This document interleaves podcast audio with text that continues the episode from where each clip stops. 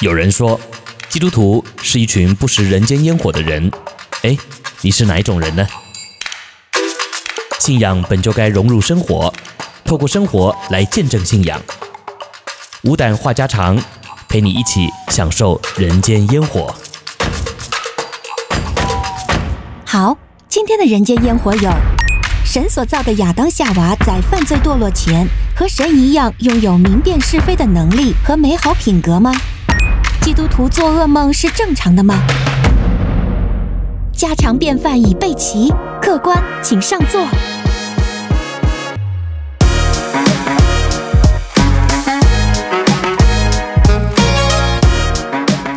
亲爱的弟兄姐妹，主内平安！又到了我们每周日的五胆话家常，我是永恩，我是周牧师，欢迎大家和我们今天继续一起来探讨信仰的问题。嗯，我们这一周啊，收到了两位姐妹发来的问题。嗯，那牧师我们就呃开门见山的说吧。好，来，好，第一个问题呢是来自天王五群，也是天鹰八群的鹅姐妹。鹅姐妹上周也给我们发来了问题。上周是她吗？对对对，鹅姐妹印象很深刻啊，嗯、峨眉耳独享杯。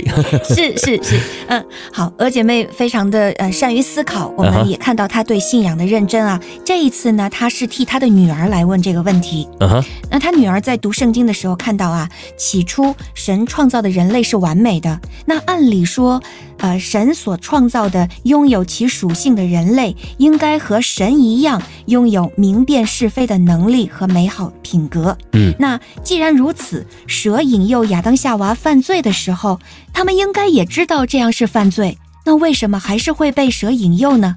这样是不是就意味着神起初所造的并不是完美的？嗯，好，那我们要回答这个问题之前呢，我们要先来解释这个“完美”这个词儿啊。嗯，圣经当中呢，呃，从来也没有用“完美”来形容我们哦。好，呃，你读圣经呢，你会发现啊，神乃是要我们成为完全人啊。这个“完美”这个字啊，这个词呢，是来自于撒旦的谎言啊。你想想看嘛，哈，你怎么来判定这个完美？啊，我们常说完美主义啊，完美主义好吗？你你喜欢跟完美主义的人在一起吗？哦，很累耶，是啊，对不对？你想到的都是负面的嘛，对不对？那完美基本上你就会觉得是 hundred percent 啊，就是百分之一百没有错误的啊，这个是完美的一个定义啊。只有神才是。对，那我问你嘛，你什么东西可以堪称为完美啊？除非你说这个我们设计一道这个考试卷啊，然后呢你全部答对了，你。充其量可以说你考一百分，这个叫完美。但是针对这个科目的学习，你能够说你已经完美了吗？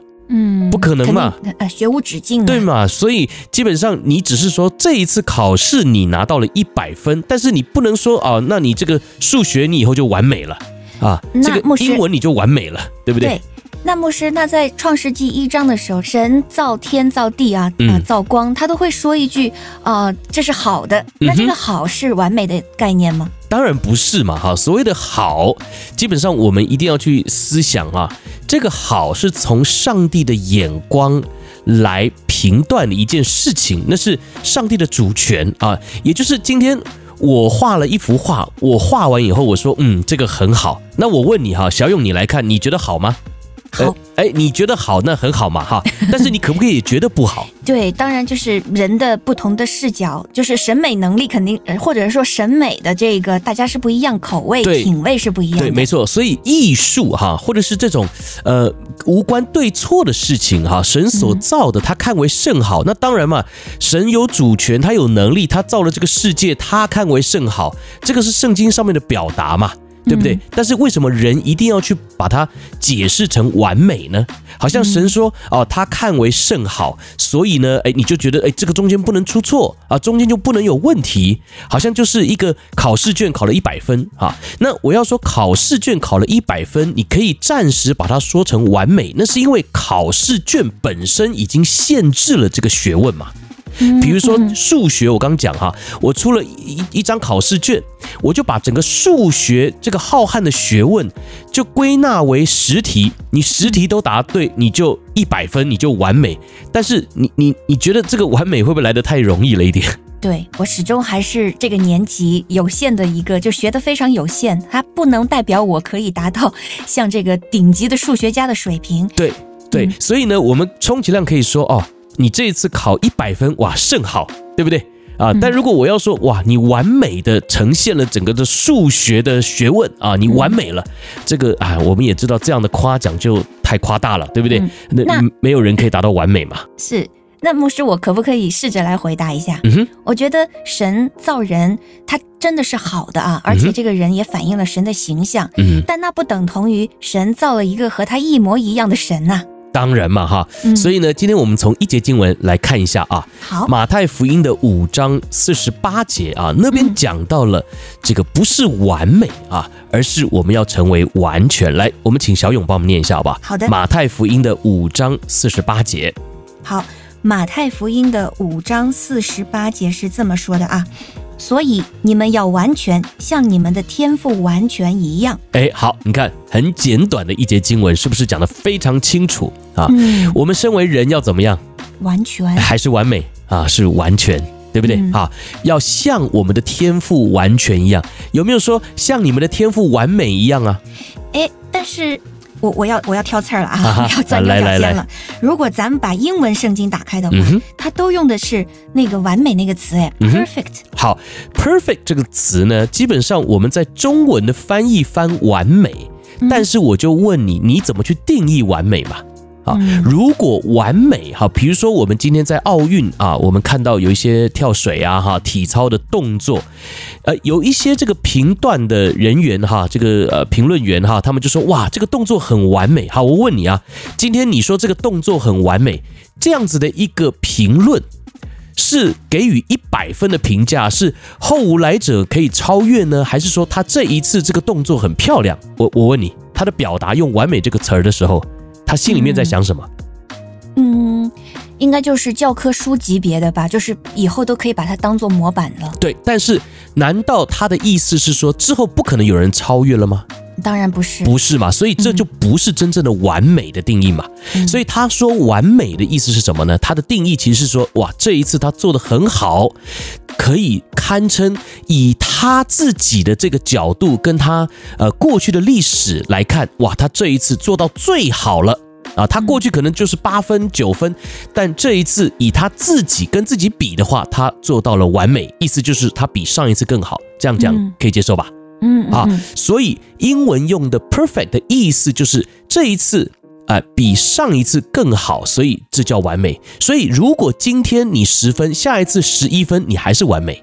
啊，所以呢，我我要说啊，这个所谓的翻译啊，其实在语文上面呢，还是不足以真正的表达出一件事情百分之一百完整的一个一个确定的意思啊。也就是说，呃，在世上哈，我们常说啊，所有的事情都会改变嘛，特别我们基督徒，我们也都知道，世上的一切都会过去。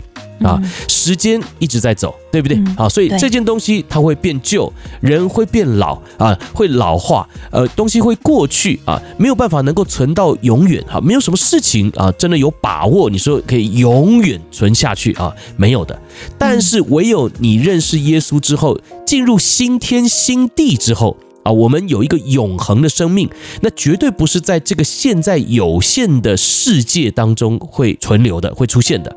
啊，也就是真正的永恒啊，这个不毁坏的东西啊，生命一定是将来到了新天新地才会有的。所以在这个旧的世代当中啊，那都会过去的。好，所以呢，简单来讲，就是现在不可能有真正达到完美的定义啊。将来新天新地啊，那会有，因为新天新地已经没有时间的这个限制了。所以在新天新地有所谓的永恒，那那个时候才有真正的完美哈。好，所以呢，我是稍微解释一下啊，你提到的这个英文也用 perfect 这个词啊，但是其实英文跟中文一样啊，我们讲一个人他做的很完美的时候，并不真的代表了他的所有的表现都是完美，hundred percent 达到了一个呃极致的要求哈，其实不是的哈。好，所以呢。我们再回到这节经文哈，马太福音五章四十八节那边说，你们要完全啊，像你们的天赋完全一样。那这个完全的意思啊，其实是成熟的意思啊，也就是你想想看嘛，这个成熟啊是怎么来的啊？就是借由时间累积的嘛，嗯，对不对？是经过长时间的历练培养来的。啊。所以你看哦，我们再回到这个创世纪来看哈，为什么神哈不让亚当夏娃吃分别善恶树上的果子？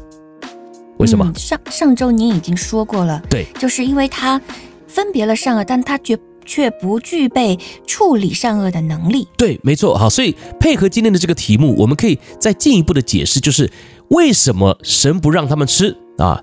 因为他们还不够成熟去掌握善与恶嘛。嗯，他们没有这个成熟的这个历练啊，嗯、所以呢。哎，这个他们当然神就不让他们去吃啊。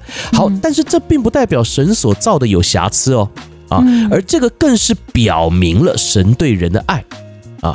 因为呢，神啊为亚当还有夏娃所预备的伊甸园呢，是一个绝对纯净的环境。啊，只是啊，当时这个堕落的天使啊，我们就说这个是魔鬼哈。那为什么我说堕落的天使呢？因为其实天使以前都是这个服役的灵嘛，啊，对。但是因为他自己觉得他可以比神强了啊，比神厉害了啊，所以呢，他就堕落了啊。那堕落了之后呢，他就在伊甸园里面行诡诈啊。所以你知道圣经啊，形容这个魔鬼啊，说他是说谎之人的父。啊，这个是在约翰福音的八章四十四节那边有提到啊。那为什么呃，这个说他是说谎之人的父啊？我先问你，什么是说谎啊？说谎肯定就是和真理相悖的，和神所认为对的事情不一样的。嗯，对。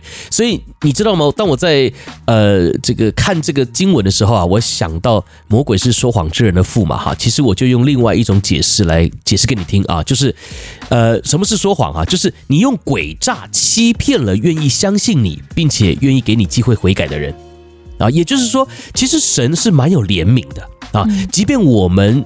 这个犯罪了，你看神还是愿意给我们机会嘛？啊，当初亚当夏娃犯罪了，他们虽然被逐出了伊甸园，但是你看神在把他们请出伊甸园的时候，是不是还是呃用爱来为他们做这个衣服？对啊，还是呃虽然名为咒诅了，但是其实还是看顾着他所爱的人啊，所以基本上呢，呃，这就是上帝的属性啊，那。魔鬼呢，他就很狡诈啊，他就利用这样子的一个上帝的属性，他不断的在行欺骗，所以他在伊甸园里面就行了这样的一个诡诈，去欺骗神所创造这个单纯的人，在单纯的环境当中更容易可以去欺骗单纯的人嘛，好，所以人必须要有这样子的一个警觉心。了。啊，我们不能够常常说我们是基督徒了，我们有圣灵的光照，我们有圣灵的保护，然后我们就可以肆意妄为啊。很多时候，魔鬼撒旦就是进到教会里面来哈，认为这是一个单纯的环境啊，你可能在这里就放松了警戒，然后呢，你就也被魔鬼影响了啊。那在教会里面呢，就开始行这些诡诈的事情，所以教会有很多的纷争啊。教会有很多混乱的场面啊，那原因就在于基督徒太大意了哈。好，我们回到今天的这个问题啊，所以呢，我帮大家归纳了两点哈。第一呢，就是拥有明辨是非的能力呢，并不代表完美啊，因为我们这个娥姐妹啊，她说，呃，这个人应该要和神一样拥有明辨是非的能力啊。对不对哈？那我要先说啊，这个拥有明辨是非的能力呢，并不代表完美啊。因为如果是这样的话呢，那其实人类呢也已经达到了嘛啊。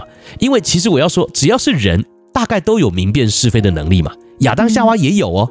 你看哦，他吃了分别善恶树上的果子之后啊啊，当然之后你会说，因为他吃了嘛，所以他知道自己犯罪了。但是你知道，其实他没吃之前，他也是有点犹豫的。啊，因为魔鬼引诱夏娃，然后夏娃好像好像糊里糊涂就吃了，那是因为亚当没有好好的教育这个夏娃嘛，对不对？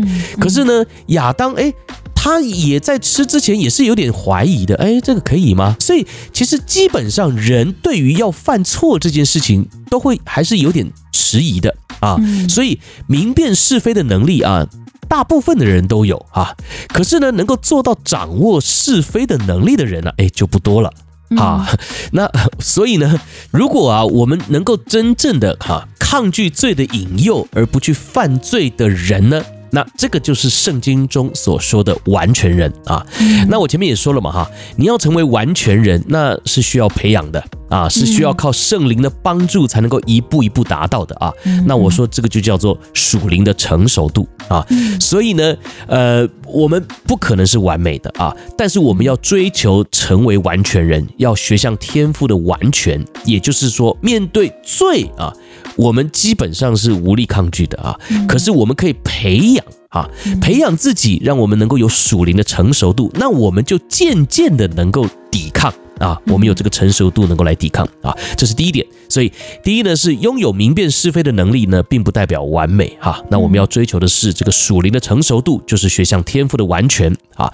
那第二点呢是对于神的创造啊，神有绝对的主权啊，我们不能够说应该哈，因为这个娥姐妹啊，她说啊，呃，神所创造的呃人类啊。应该要和他一样拥有明辨是非的能力，或者是美好的品格啊，对不对？呃，这个“应该”这个字啊，呃，我们对于上帝的创造啊，我们可能不能够用这个词啊，不能够这样说啊。也就是说呢，造物主和受造物之间呐，永远有着巨大的差异啊。也就是说呢，神要给我们什么，诶，我们才会拥有什么啊。我们不能够用“应该”嘛，哈。就像你看啊，圣经里面讲到耶稣能够使水变酒。那我请问你，你有这个能力吗？没有。哎，对不对？哎，神造我们人类，那为什么不给我们这个能力呢？嗯。哎，那他没给你，你就没有。哎，可是如果他有给你，是不是也可以有？对呀，对不对？就像呃，有人能够和彼得一样，和保罗一样为人祷告就得医治，对不对？你看彼得和保罗也是人啊，那为什么他们可以医治？对，就像那个圣经上说，这种属灵的恩赐嘛，它是圣灵随己意分给人的，没错，有就有，没有给你就没有。对对对，所以基本上我们不能够说啊，因为保罗、彼得有这个医治的恩赐，那我们也应该有。那耶稣能够使水变酒，那我们是按照神的形象造的，那我们应该也要有啊。这个应该是不应该存在的 哈。好，但是我还是要强调啊，呃，这并不代表我们是上帝造的瑕疵品哦。啊，我们人类虽然没有这一些我们可能认为应该要有的，可是我们确实是唯一按着神的形象所造的受造物。嗯啊，甚至呢，他还差派了他的独生爱子耶稣基督来为我们的罪死在十字架上啊。所以呢，神是用爱来回应了他对我们的态度啊。那这份爱呢，就是啊，即便我们犯罪，他还是愿意宽容我们。愿意给我们机会悔改，并且呢，会赦免我们的罪，让我们将来呢能够与他一同在新天新地当中啊享受永恒的生命啊。好，所以呢，我们真正要有的态度呢，就是向神来感恩啊，感谢我们所拥有的一切，并且呢，我们要求圣灵的帮助啊，让我们的灵命呢能够渐渐的迈向成熟啊，也就是圣经里面所说的啊，学像天赋的完全。而不是呢，还一直在追求完美哈。好，所以呢，这就是我简单的回答哈，希望对大家有帮助。嗯，谢谢牧师的解释啊。然后小勇在这边还有一点点想补充，也不知道自己想的对不对，也提出来请牧师来指正啊。好。然后姐妹在标题中说，神所创造的拥有其属性的人类，其实圣经上说人类是反映神的形象，我们没有办法有神所有的属性，因为神有超自然的属性，也有公义、慈爱、良善这种这种啊反映他性情的。那我们人是。能反映他形象，我们也有良善的那一面。我想，我们只是部分的反映了他，而不是完全拥有他的属性。是，就像牧师刚才说，神有主权造一个他心目中完美的这样一个受造物，但是他眼中的这个完美不等同于就是神自己。是，所以我们一定是有局限的。嗯，而我我理解什么是明辨是非的能力呢？就像我们中国这个孟子曾经也说啊，是非之心智之端也。那圣经上说，敬畏耶和华是智慧的开端。我想，虽然亚当夏娃其实他们就像牧师刚才说，他们也犹豫啊，其实也也也觉得这个事情有点那么不对。对，对。但是，其实，在那一刻，他失去了敬畏神的心，就是因为神明明的说不可以，嗯，但是他们还是受了引诱。所以从这一点来看，当我们失去敬畏神的心的时候，其实。即便我们具备这个 DNA 可以去明辨，但是我们还是没有这个能力。嗯，再者呢，就是说到刚才的成熟度，其实虽然亚当夏娃他有有很好的这个嗯，就是神造的这个本钱啊，他是在神眼中美好的受造物，是。但是这个品格，这个成熟度是需要时间累积，也就是说需要受经受考验的，是。所以我觉得他们在这个吃果子这件事情上没有啊、呃、经受住这样的考验，其实他们的品格还是不成熟的。是是，对，所以这是我我想补充的，希望能够对鹅姐妹还有您的女儿有也有帮助。是补充的太好了啊，非常的完美，嗯、希望能够更加的完全吧，我们一起来进步啊。好，好嘞，牧师，那我们来看第二题啊。好，第二题是。来自天网三群的点点姐妹发来的，点点姐妹说，她自己啊以前经常做噩梦，嗯，有时候是梦见去世的人，有些时候呢是被人追赶，有些时候是鬼压床，反正啊都是挺让人难受的。但是呢，自从信主之后，主就非常明显的帮助和拯救了点点姐妹，嗯，那姐妹现在基本上不做噩梦了，但是偶尔还是会有。她的疑惑就是说，他其实自己有点软弱，因为。嗯，他想，既然主的保险能够完全的洁净，应该就不会有一点点魔鬼的作为才对呀。而且姐妹在梦里还会向魔鬼宣告我是主的孩子，但是好像在梦里魔鬼不是很怕。嗯，那，嗯，他也生活中也会遇到发生类似问题的人。那他自己呢？因着自己在这个事情上还没有想得太清楚，所以他还没有太大的底气去告诉别人怎么样去分享这个事情。所以牧师应该怎么来看呢？嗯，好，那这个是非常普遍，大家可能会遇到的问题哈。那我首先要先说啊，这个做梦哈，呃，我们都知道哈，这个是日有所思，夜有所梦啊，所以呢，这个。请不要把所有的坏事儿啊，这个坏的梦啊，噩梦呢，都当成是魔鬼的攻击啊。有时候啊，这个梦境，哎，也有可能是从神来的启示哦，啊，也有可能是包含神对你的提醒哦，啊，比如说啊，你最近太晚睡啊，哎，这个看太多恐怖片。啊，或者是呢，你还有什么事情是没有学会交托仰望的，心理压力很大啊？那焦虑，呃，焦虑，然后你睡不好嘛，这些都有可能是让你做噩梦啊、失眠啊，或是鬼压床的原因啊。那你知道这个鬼压床呢，在现代的科学的临床实验当中啊，其实呢，也就是现代人的这个压力反应啊，透过梦境所体现出来的一个现象。好，好，所以呢，我们其实不太需要这个过于大惊小怪啊。那你更不能够把这样子的一个现象哈误解成啊，你宣告主名，但是鬼不怕啊。我告诉你，鬼一定怕主。鬼当然怕主哈，你看啊，这个路加福音八章二十八节啊，那边讲到这个耶稣到了格拉森这个地方啊，然后呢，有一个人被鬼附在坟茔里哈，然后耶稣就过到那边去啊，到了格拉森啊，才上岸啊，这个鬼就来迎向耶稣了啊，直接跑来找耶稣，而且他见了耶稣是。直接，你看《路加福音》八章二十八节的记载，那边讲到的是他见了耶稣就俯伏在他面前，大声喊叫说：“至高神的儿子耶稣，我与你有什么相干？求你不要叫我受苦。”哎，我问你啊，耶稣到了格拉森那个地方啊，大家都知道有一个人被鬼附，终日就在坟茔里面大吼大叫，就算有人把他用铁链捆住啊，他都可以把他挣断。像这样一个被鬼附的人啊，很可怕。那耶稣一过去，哇，这个鬼主动来拜见耶稣，诶，他来找耶稣是俯伏在耶稣的面前，还说至高神的儿子，我与你有什么相干？求你不要叫我受苦。可见他们有多怕耶稣，你知道吗？嗯啊，然后三十一节后面，鬼就央求耶稣不要吩咐他们到无底坑里去。这写明了什么事？就表示耶稣有权柄啊。将来可以把他们吩咐到无底坑里去，其实不用将来啊，是现在就可以让他们去无底坑里啊。嗯，所以你想想看，这对我们人来讲是一个很大的震撼呐。嗯，也就是说，如果你就在耶稣的旁边听到鬼跟耶稣讲这些话，你会不会觉得哇，这个耶稣是谁呀？嗯，任任何一个正常人吧，哈，就是你我啊，受造物，我们有这个权柄吗？啊，魔鬼看到我，然后就怕，俯伏在我面前说：“求你不要叫我受苦。”来，你遇过这样的事儿吗？然后他还说：“求你不要让我去无底坑。你有什么权柄吩咐任何一个邪灵现在下到无底坑里去？没有，我们没有这样的权柄。但是如果今天我们里头有圣灵内住，我们有耶稣基督的宝血洗净，那我们讲出来的话就有权柄。嗯，为什么？因为是从上帝来的权柄嘛。我们是属神的儿女，今天我们圣灵在我们的里头。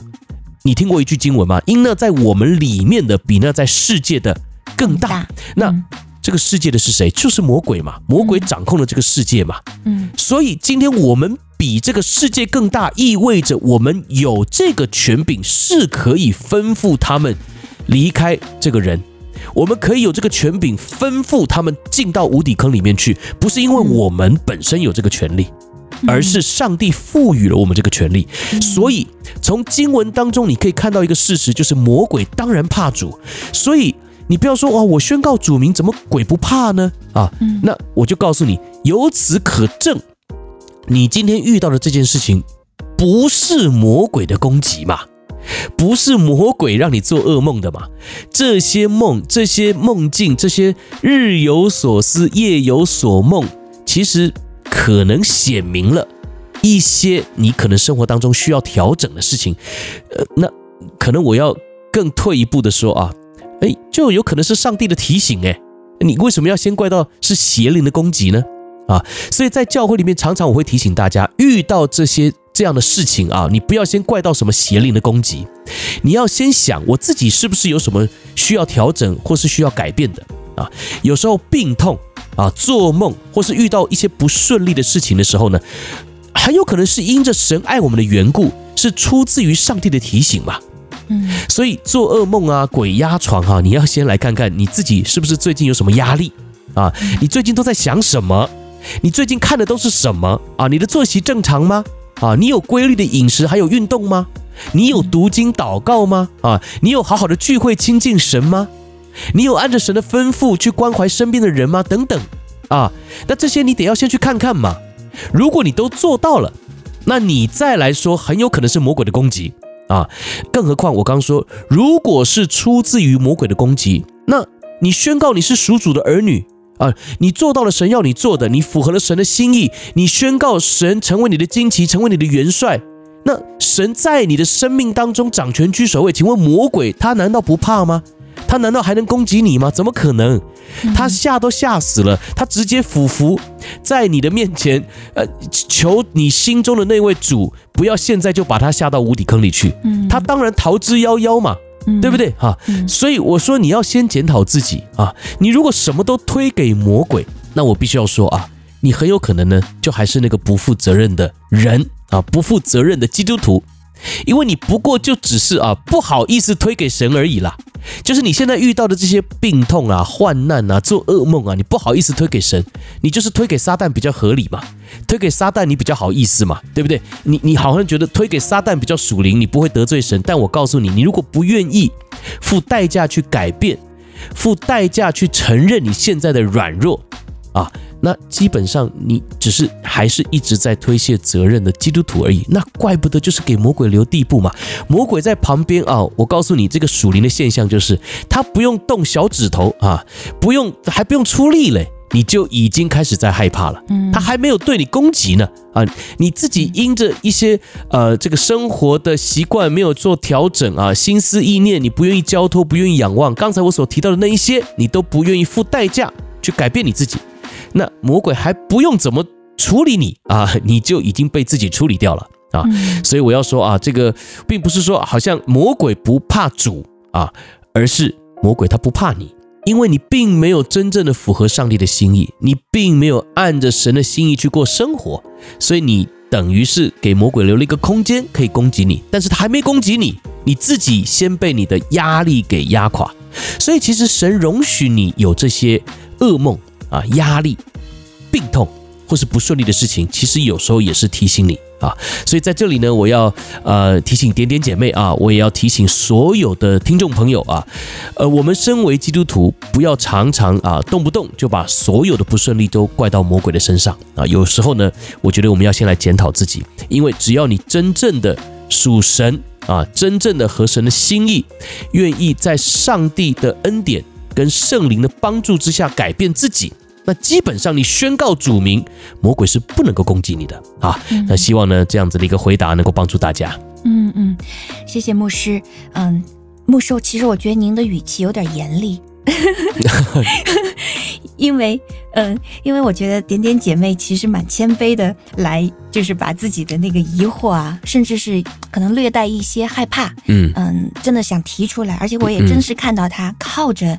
啊，这个福音她曾经真的胜过了，因为她做噩梦的已经减少很多。但是我知道牧师为什么会这么回复，嗯，是因为我们确实在我们的很多我们这个主内的弟兄姐妹啊，我们其实常常第一反应呢，常常会把它先推给魔鬼，嗯，所以呢，牧师是希望提醒我们在嗯。我们要先来检视我们日常生活中，诶，有没有神要提醒我们的？